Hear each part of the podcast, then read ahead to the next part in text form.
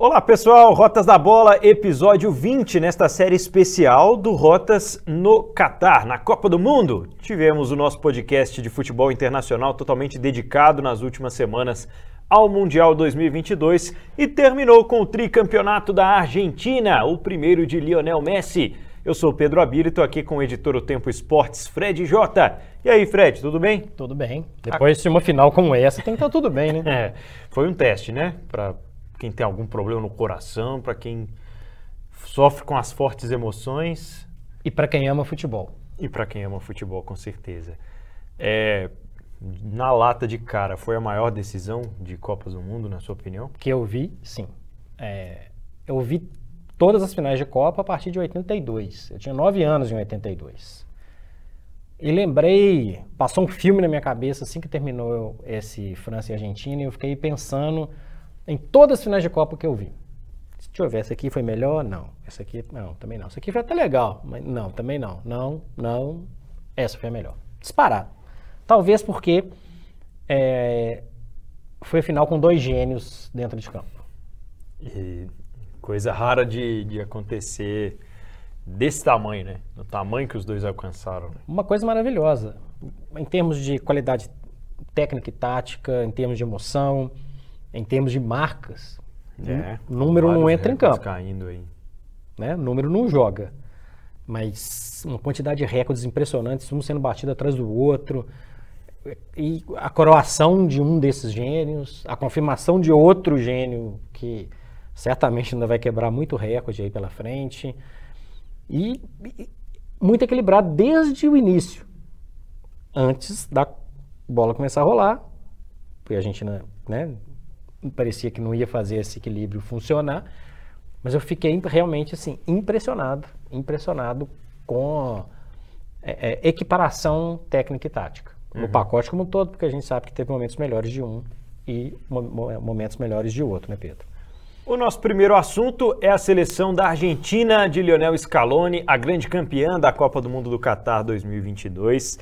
Primeiro, os méritos dele, né, Fred? Foi bastante elogiado esse cidadão, esse treinador que assumiu a Argentina num ciclo de fogo, um cara que era o interino. Muita gente na Argentina não concordava com ele assumir a, a seleção principal por período até a Copa do Mundo.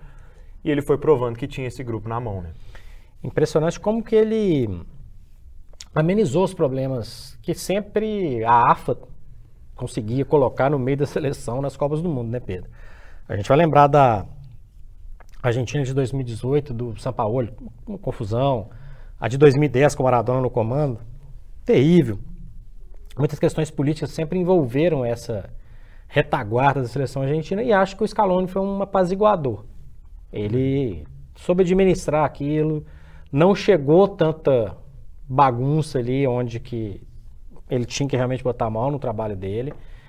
Acho que ele, além disso, teve coragem e qualidade para mudar taticamente a seleção quando ele foi necessário, é, mudar nomes quando foi necessário. Lautaro começa bem, não, eu quero pôr o Álvares. O Álvares não foi bem, não, deixa ele voltar aqui para o banco. Deixa eu colocar o McAllister, deixa eu colocar três zagueiros. Então, deixa eu voltar com dois zagueiros. E foi mexendo. Dava até a impressão que se ele precisasse mexer no Messi, ele mexeria tamanha tranquilidade que ele tinha em relação a essa seleção. O melhor técnico da Copa, né? Melhor técnico da Copa do Mundo para mim também, o, o Lionel Scaloni. Foi um, um diferencial realmente dessa seleção da Argentina.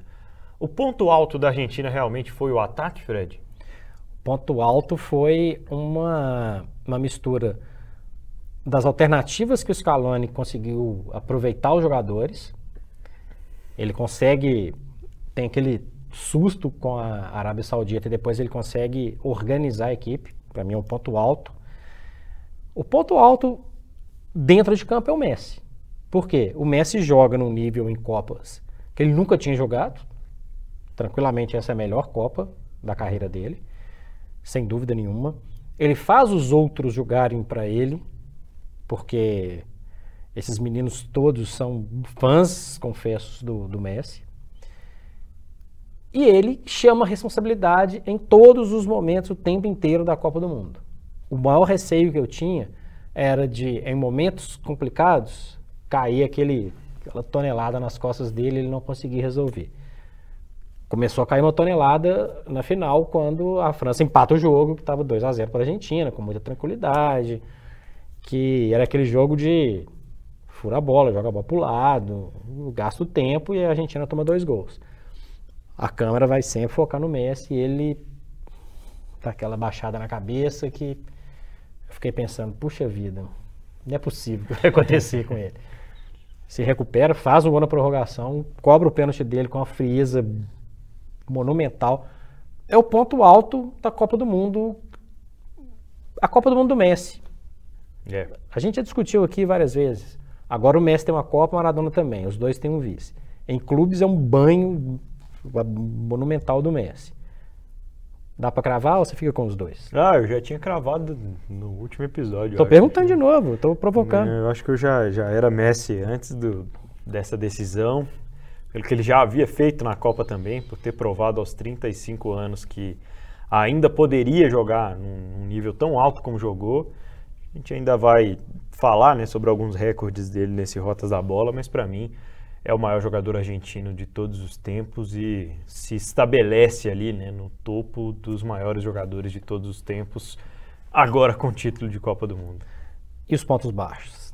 Bom, vamos lá. Primeiro a questão da concentração da seleção argentina nos segundos tempos. A gente falou aqui, acho que uns três ou quatro episódios atrás, sobre a, a, a necessidade da Argentina de conseguir se estabelecer diante do jogo de outra equipe que tentava nos contra-ataques, que é, é, tentava no desespero, enquanto a Argentina vencia o jogo. A Argentina não precisava ter sofrido contra a Holanda e não precisava ter sofrido tanto contra a seleção da França, não fossem esses erros. E chama a seleção contrária para o seu campo muitas vezes, né?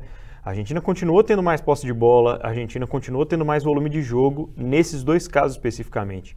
Mas contra a Arábia Saudita, por exemplo, a Argentina caiu de forma tão brusca que a Arábia Saudita teve ali 10 a 15 minutos de jogo muito bem estabelecida e que a Argentina se apagou completamente em campo. Não tinha nem esse esboço de Argentina que a gente viu nas prorrogações contra a Holanda e contra a seleção francesa na final. Mas acho que é esse um dos pontos baixos. É uma defesa inconstante, infelizmente, né? uma defesa que a gente até trouxe no último episódio, né, falando sobre uma seleção se misturássemos os jogadores das duas decisões. A defesa, a zaga era argentina, mas ainda assim não, não passa toda aquela confiança. Acho que no, no frigir dos ovos, a zaga final da Copa do Mundo a gente vai chegar lá, mas para mim não tem argentinos. É, é uma seleção que deixou o adversário crescer nos momentos errados. Então, para mim, esse o ponto baixo aí da seleção da Argentina. Afinal de contas, tinha muita aposta, né? Tinha muitos jogadores que estavam vivendo ali pela primeira vez uma experiência de serem titulares na Copa do Mundo. Inclusive, tem uma falha do Otamendi. Pois é. Que é decisiva para levar esse jogo para prorrogação. A Argentina vencia por 2 a 0 o Otamendi falha e a, a, França diminui e a partir dali a gente vê um, um, um outro jogo. Mas eu falei um pouco disso. As alterações táticas do, do Scaloni são, uhum. na minha opinião, decisivas, decisivas para o sucesso da Argentina. Ele não tem coragem de mexer. Eu quero povoar o meio de campo. Ok. Eu quero fazer uma retaguarda melhor na defesa. Ok também.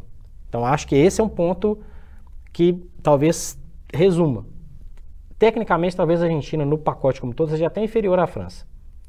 Mas taticamente ele conseguiu tirar o melhor e amenizar um pouco esses erros, é. esses pontos baixos. E, e o Messi? O Messi termina a Copa com sete gols. Impressionante. É a Copa que ele é mais artilheiro, ele é a Copa que ele, que ele é campeão. Ele não é artilheiro da Copa, mas é ele, o, ele Messi, o, a Copa que ele faz mais gols. O Messi termina a Copa com mais gols do que o Pelé em mundiais. 13 a 12. Considerando que ele jogou algumas Copas com uma turma que complicava a vida dele, e o Pelé nem tanto, é um mérito também conseguir carregar isso.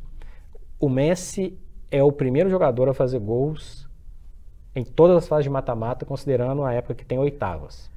Jairzinho fez isso em 1970, Só que eram 16 seleções, não tinha as oitavas. Então ele fez nas quartas, na semifinal e na final. Fez na primeira fase também todos os jogos, feito incrível.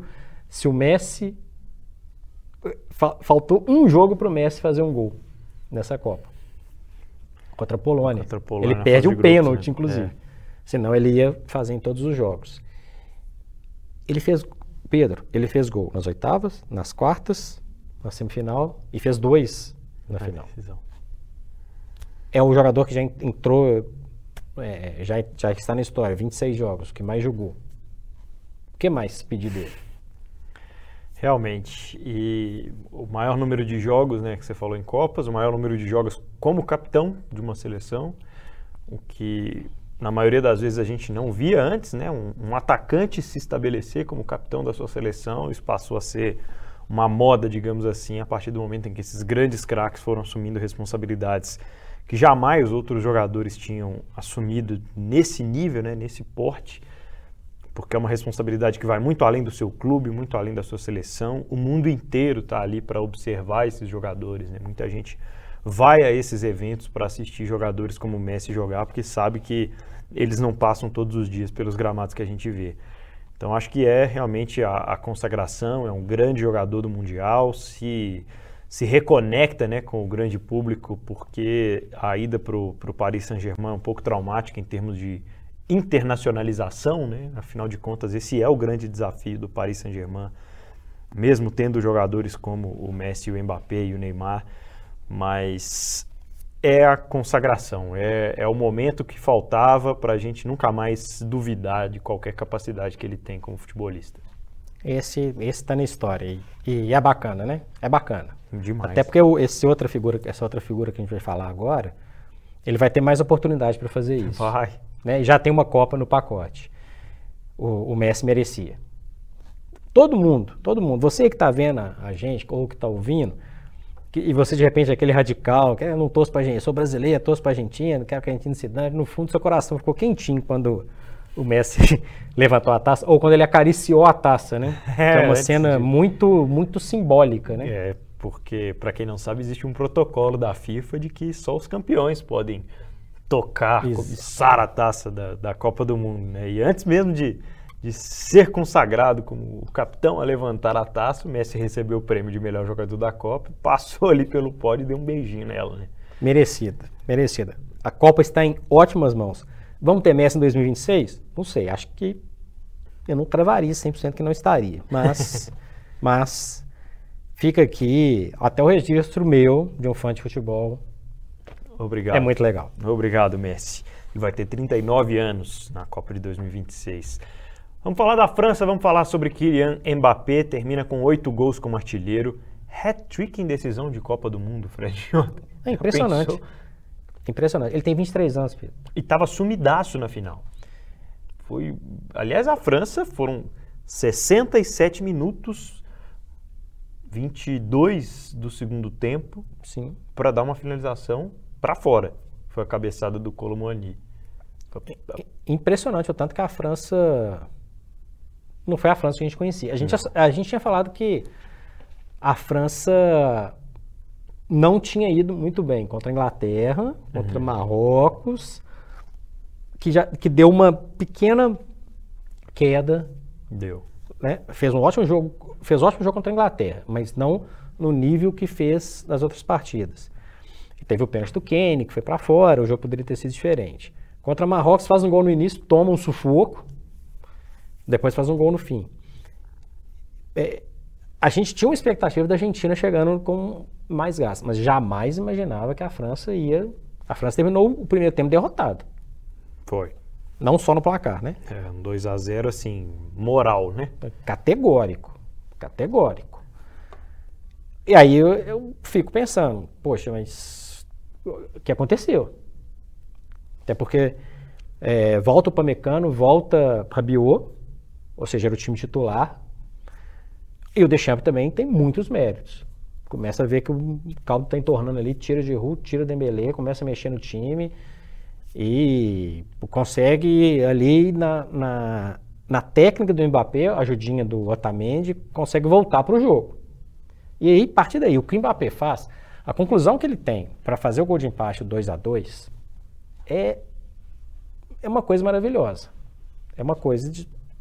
Poucos conseguem fazer isso. Poucos.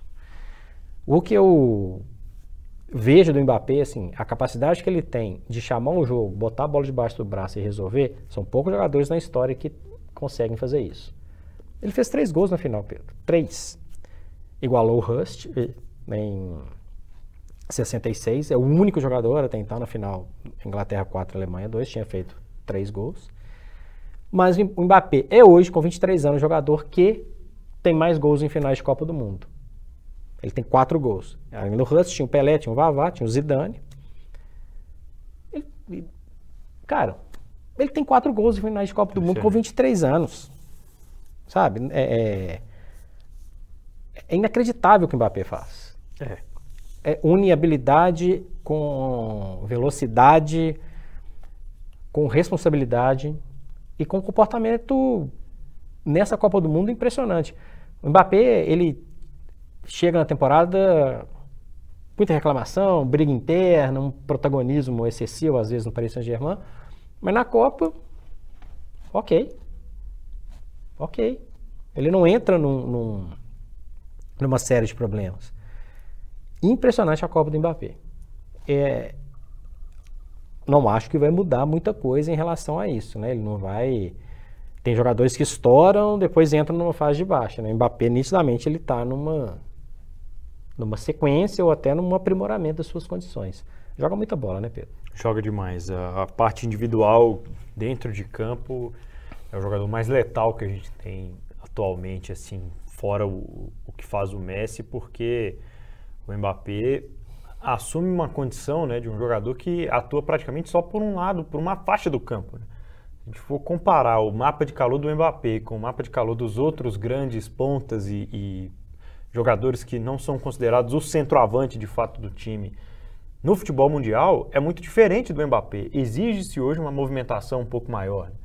O Mbappé, toda vez que a bola chega ao lado esquerdo, você tem certeza que ele vai estar por ali, que ele vai tentar partir para o mano a mano, né? Que ele vai tentar, ou que a seleção, ou que o time vai, vão tentar com que o Mbappé apareça em boas condições de, de atacar o lateral. E ele é, sem dúvida nenhuma, um dos melhores jogadores nesse sentido.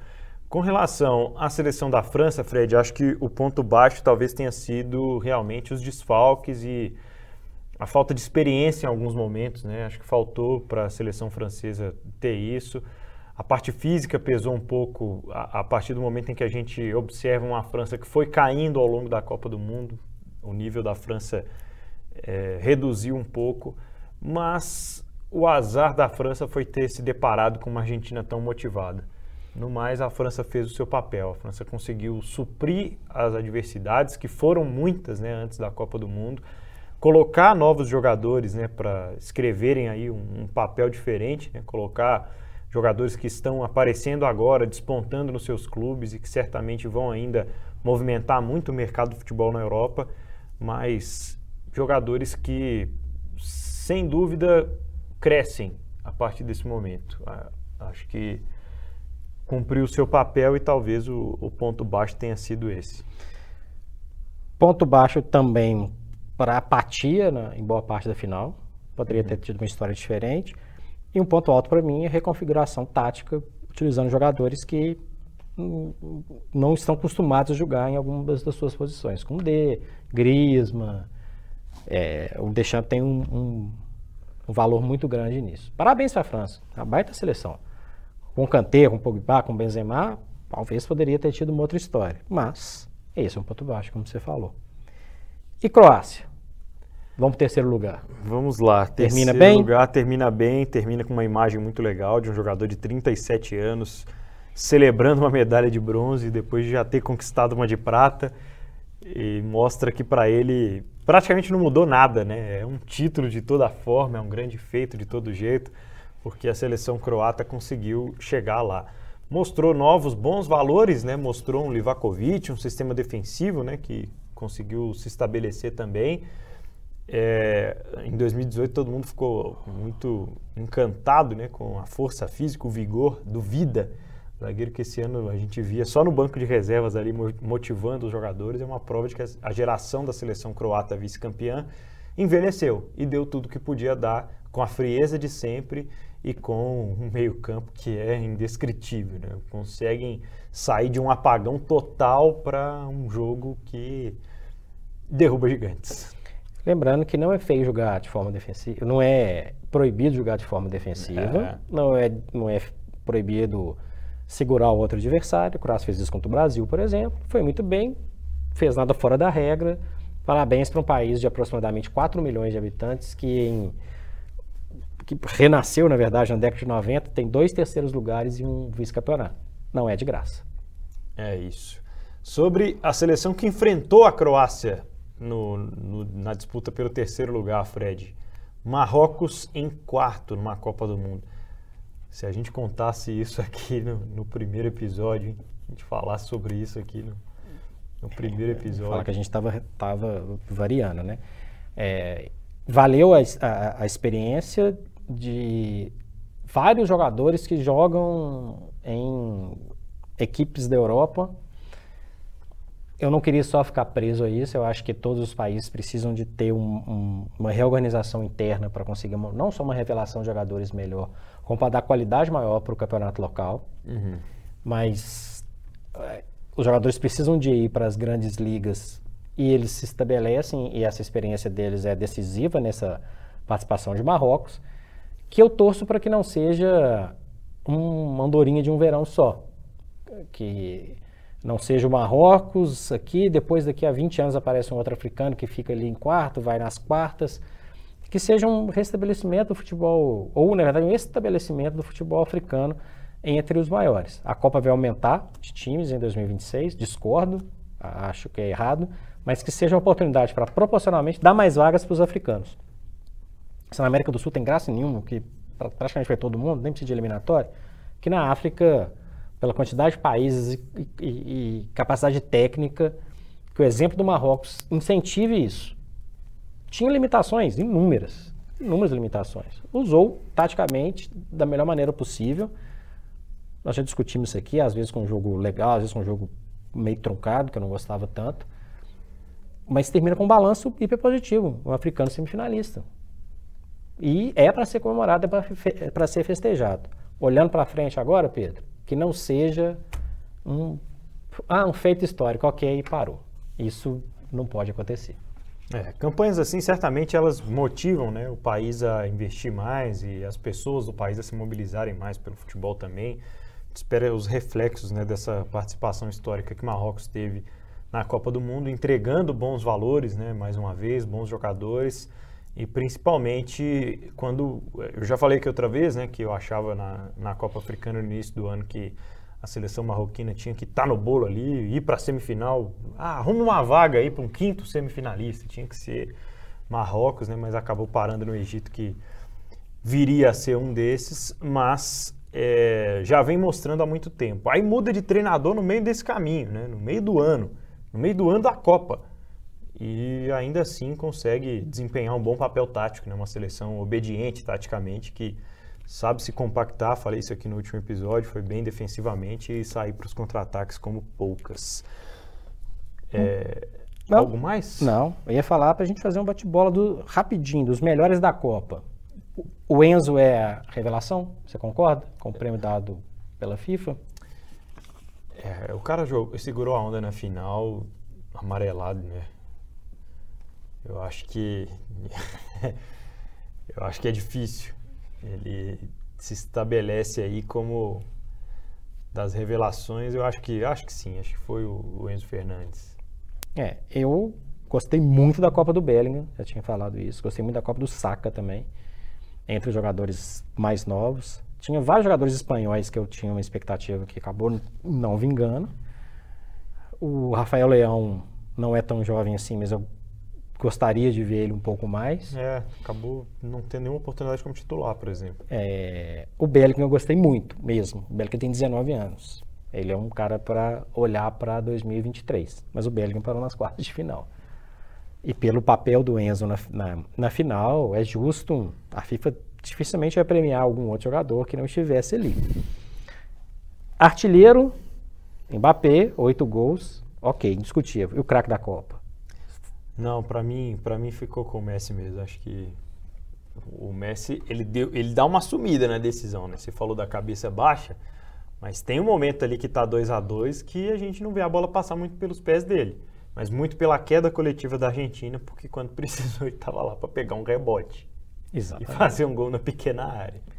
E se for contar que o Mbappé ele, teve, ele, ele foi discreto contra a Inglaterra, sumiu um tempão do jogo contra Marrocos, apareceu no fim de forma decisiva e o jogo, afinal você não pode falar que o cara sumiu, né? Não, ele, mas ele demorou para aparecer. É, tá melhor. O, o, o campeão é, é, a diferença. E o melhor goleiro para você? Olha, Fred, eu gostei da premiação do Dibu Martinez. Achei que o Martinez é, foi decisivo nos pênaltis, né? Entendi até que, pela questão da estatura, talvez o Lohri pudesse complicar mais ainda, mas o Lohri vinha desse histórico, né? Muita gente fala, pô, um goleiraço, mas na hora de pegar o pênalti. Mas eu gostei principalmente da defesa no segundo tempo da prorrogação. Eu acho que ali ele garantiu o, o troféu de, de, grande goleiro. Foi uma Copa de grandes goleiros. Ivakovic, o Bono fez uma grande Copa do Mundo. Chesney. O, o Chesney foi uma Copa do Mundo bem legal, assim, em termos de, de goleiros. Foi, foi legal. Acho que tá de bom tamanho o, o Martins ter levado o título. A comemoração dele precisava não, né? Não, não precisava fazer aquilo com o troféu de melhor goleiro, né? É, quem quiser veja aí nos vídeos aí, ele andou passeando com o troféu de goleiro aonde não precisava. E você concordou com o Martinez? Poxa, o cara vai para decisão de pênaltis pela segunda vez na Copa. É ele é decisivo para eliminar a Holanda. Antes da final, para mim era o Lohri. Uhum. Acho que o Lohri foi mais completo, inclusive ele faz defesas interessantes na, na final. Sim. Se, o prêmio, se a França é campeã, é o Lohri. Porque é, ele é decisivo para chegar até ali. E fez, na minha avaliação, fez uma boa final mesmo. Agora, o cara me pega dois pênaltis na final. Ele é, pega dois pênaltis contra a Holanda, pega pênalti na final. Você vai falar que o cara não é o melhor? Não tem jeito, não. Fica de bom tamanho. Muito bem. Este é o Rotas da Bola na Copa do Mundo. O futsal do Brasil tem história. Ou melhor, o Brasil é a história do futsal. São cinco títulos mundiais, craques inesquecíveis e uma paixão que marcou gerações. E agora a Estrela Bet tá junto com o futsal brasileiro pra gente voltar ao topo.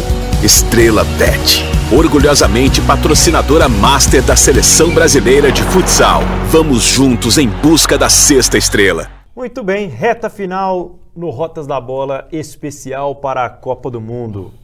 Um balanço, Fred, desse Mundial, do que tivemos de novidades, do que tivemos de coisas não tão boas assim. Como é que você se despede do Mundial do Catar? Com uma ótima impressão. Acho que eu, ficou um gostinho de que bacana essa Copa foi. Foi. É, gostei muito, gostei da evolução do Marrocos, da confirmação da Croácia, do Messi, do Mbappé. A gente já falou muito dessa turma. É, acho que a maioria das seleções e dos técnicos movimentou bastante seus, seus elencos e suas formações táticas Muita gente usou suas peças de uma maneira muito interessante, trocando é, formatações que às vezes eram muito sagradas. Acho que teve um pouco mais de ousadia em relação a isso. Eu preciso mexer, eu preciso ganhar, eu preciso alterar um pouquinho. Acho que é uma, uma Copa menos covarde nesse sentido. A Copa dos Grandes Acréscimos, que eu acho justo quando se trata de cera, de várias é, substituições, acho que a Copa deixa um, uma questão positiva. E gostaria muito que a Copa deixasse também uma mensagem inclusiva para o Catar, né, Pedro? Que é um país que tem algumas restrições e o futebol ele é um esporte inclusivo. O esporte é inclusivo. E, e isso eu gostaria que a gente pudesse falar de uma maneira mais aberta, mais tranquila sobre, sobre isso né? Que o futebol leve essa mensagem sempre de inclusão, de, de liberdade de opinião, O, o futebol tem muito disso. Esse seria o meu, o meu balanço. É, eu acho que a Copa do Mundo deixa para o futebol algum, algum legado da arbitragem, né, de que a gente vai passar a ser cada vez mais dependente da tecnologia para decidir os jogos, mas ao mesmo tempo foi a Copa do Mundo em que os árbitros tomaram decisões no campo. Então fica essa reflexão também. Coibir o antijogo, aumentar o número de acréscimos, marcar ou não uma penalidade, o árbitro passou a ser mais protagonista e nós tivemos para o bem e para o mal essas situações todas. Por exemplo, o polonês deu um show, né? Acho que foi uma arbitragem muito correta na decisão, apesar de não, não marcaria os dois primeiros pênaltis que ele marcou, né? Tanto o do Otamendi quanto o cometido pela França em cima do Di Maria. Mas, enfim, aí uma questão de opinião, né? Porque do resto, o estabelecimento que tivemos nesse sentido. Tivemos as seleções da Copa do Mundo levando uma Copa do Mundo muito a sério, uma preparação muito intensa, com pouquíssimo tempo. Achei que isso pudesse ser um problema, mas não foi. A Copa do Mundo é realmente muito física e cada vez mais, volto a dizer isso aqui, quem conseguir definir o que vai fazer com a bola em dois, três, quatro toques nela, vai conseguir colocar a bola para frente, vai conseguir verticalizar o jogo que passou a ser o grande objetivo, assim, né?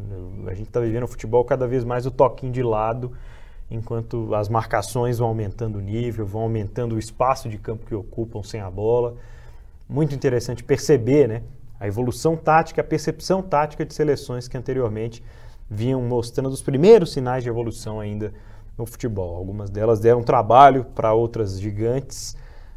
É, acho que vale também fazer um balanço aqui sobre a seleção brasileira, né? Para mim, a decepção pelo lance de contra-ataque da Croácia não invalida o que a seleção apresentou de bons valores em termos de, de elenco, né? A seleção é, não precisou usar muito para contar com grandes craques no seu elenco para essa Copa do Mundo, mas o Brasil precisa rever a questão do treinador de forma urgente. A questão, não só uma crítica ao Tite, mas uma crítica à cultura dos treinadores no futebol brasileiro e a falta de pensamento e de cuidado, né, de carinho um pouquinho com, com a alternativa tática. Eu acho que muitas dessas seleções que se reinventaram acabaram conseguindo melhores resultados que a seleção brasileira ao longo do tempo e neste ano o Brasil caiu por falta disso, porque conseguiu mexer no jogo no segundo tempo, mas só nas peças. Quando essas peças se cansaram, quando essas peças já não tinham mais muita perna, a Croácia conseguiu o lance para empatar o jogo e eliminou o Brasil nos pênaltis. Então acho que fica esse, esse legado. Né? O todo da Copa do Mundo mostra para a gente que o futebol está evoluindo muito e o Brasil não pode mais ficar para trás. Eu acho que está para trás. De forma geral, esse é um debate imenso, começa dentro do, dentro do país e vai para a cabeça de técnico, de jogadores. Acho que quando pegou uma seleção mais preparada, menos ingênua, parou e aí é, o balanço tem que ser feito. Debate pronto. A maior surpresa? Marrocos. Maior decepção? Brasil. Brasil? Eu vou de Alemanha. Maior decepção? Assustadoramente. Achei desinteressada. Marrocos certamente uma surpresa, mas a Alemanha fiquei assustado com o desinteresse. Saiu como. Ok, era a primeira fase, beleza. Achei decepcionante. Para a gente fechar essas, esse Rotas da Bola especial de Copa, vamos de seleção? Opa, vamos lá. Goleiro. Dibo Martins. Dibo Martins, até por uma questão lógica. Para mim, Hakimi. Hakimi. lateral direito, Hakimi. A zaga para mim, Guardial, Guardiol e Varane. Hum. O Varane para mim é uma grande surpresa. Uma grande surpresa? É, ele não estava tão bem fisicamente, fez uma baita Copa. É, eu vou ficar com o Guardiol e o Romero, apesar de não ter falado que ia colocar argentino nessa zaga aí, mas pelo todo, eu acho que, que ele foi mais exigido, digamos assim, Sim, foi mais desafiado. O Otamendi tinha chance comigo, mas ele... É, é, os dois ali poderiam ter, ter uma vaga e, e se estabeleceram no fim das contas, mas não, não gostei do todo dessa defesa da, da Argentina, não. Mas o Guardiol, para mim, é unanimidade. Ele se destacou muito. Theo Hernandes? Se tivesse ido um pouquinho mais longe, o Colibali estaria fácil É, mas foi muito pouco. Mas foi pouco, né? Pouco jogo. Theo Hernandes? Quase que sem, sem, sem muitos concorrentes, né? Quase que sem, sem muita coisa, assim, mas é, é o, é o Hernandes. Ó, eu vou de três no meio, tá? Tá. Enzo Fernandes, Uhum. Bellingham, falei dos dois, e Griezmann. Hum, difícil tirar deles, hein? Porque pra mim foi o único jogador da seleção brasileira que eu colocaria nessa seleção é o Casemiro. Mas entre ele e o Enzo Fernandes fica difícil tirar um. Eu vou tirar o Bellingham. Eu vou de, de Casemiro, Enzo e Griezmann. Eu queria fazer uma menção também ao Bruno Fernandes, que fez uma baita Copa, mas perdeu pro Griezmann pela versatilidade do Griezmann. E pra mim foi uma das decepções do jogo contra Marrocos. Sumiu no jogo que era decisivo. É. O ataque a gente já sabe que tem dois, e pra mim o terceiro é o Álvares. Sim. Acho que é difícil fugir disso. O, o, o Mbappé, o Messi e o, o Julian Álvares. E a gente já deu um spoiler aqui de quem seria o treinador. É, o Leo- é, chama Lionel também. Tem dois Lionel, dois Lionel nessa, nessa Copa, que pra mim termina realmente com um gostinho muito bom. Que 2026 seja uma Copa muito bacana, viu, Pedro? Que algumas coisas que a gente achou como decepção, que tem evolução, outras que tem, a gente possa ter outras surpresas. E FIFA, pensa com carinho, cuidado com esse regulamento aí, não faz a gente ficar chateado, não. Vem aí um formato diferente, né? Vem aí uma Copa do Mundo que ainda está totalmente em aberto. A gente não imaginava quatro anos atrás que tivéssemos mudanças, por exemplo, no calendário. A gente, quer dizer, já sabíamos, mas não, não imaginávamos ainda como seria, né? Mas para as mudanças no formato, no número de seleções, realmente assusta um pouco quando a gente para para pensar. Tomara que seja uma Copa do Mundo diversa, que seja uma Copa do Mundo em que a gente vá observar uma evolução no dentro e no fora de campo, que o futebol continue evoluindo como a gente está vendo com o passar do tempo, Fred. evoluindo e dando pra gente que ama esse esporte essa sensação boa, que é legal mexer com isso, que é legal trabalhar com isso, que é legal acompanhar isso, né, Pedro? Com certeza. Foi legal, foi uma grande Copa do Mundo. Achei até que passou mais rápido do que deveria, como, como as Copas do Mundo passam normalmente. Mas fica aquela sensação de que realmente vimos futebol de altíssimo nível. Muita gente, pô, mas teve muita pelada. Mas não estão enxergando o jogo sem a bola, né? O jogo, o jogo que foi jogado nessa Copa do Mundo foi um jogo diferente. Vale a pena prestar atenção nisso nos próximos quatro anos para entendermos também o próximo Mundial. Rotas da Bola vai continuar, não vai ser só Copa do Mundo, claro, a gente vai falar de Copa do Mundo em alguns momentos, mas convido vocês para continuar nos apoiando, nos ouvindo, nos assistindo, né, Pedro? Isso aí. Que ainda tem muita coisa aí pela frente para a gente conversar por aqui. O tempo.com.br com todas as informações, toda a repercussão né, dessa Copa do Mundo. E claro, youtube.com.br o tempo para assistir ao Rotas da Bola no seu agregador de podcast preferido. Salva a gente lá, porque vem mais Rotas da Bola por aí analisando tudo do futebol internacional. Valeu, Fred. Valeu, Pedro. Obrigado pela parceria. Tamo junto. Cobertura da Copa O Tempo Esportes. Oferecimento estrelabet.com. Apostou, ganhou.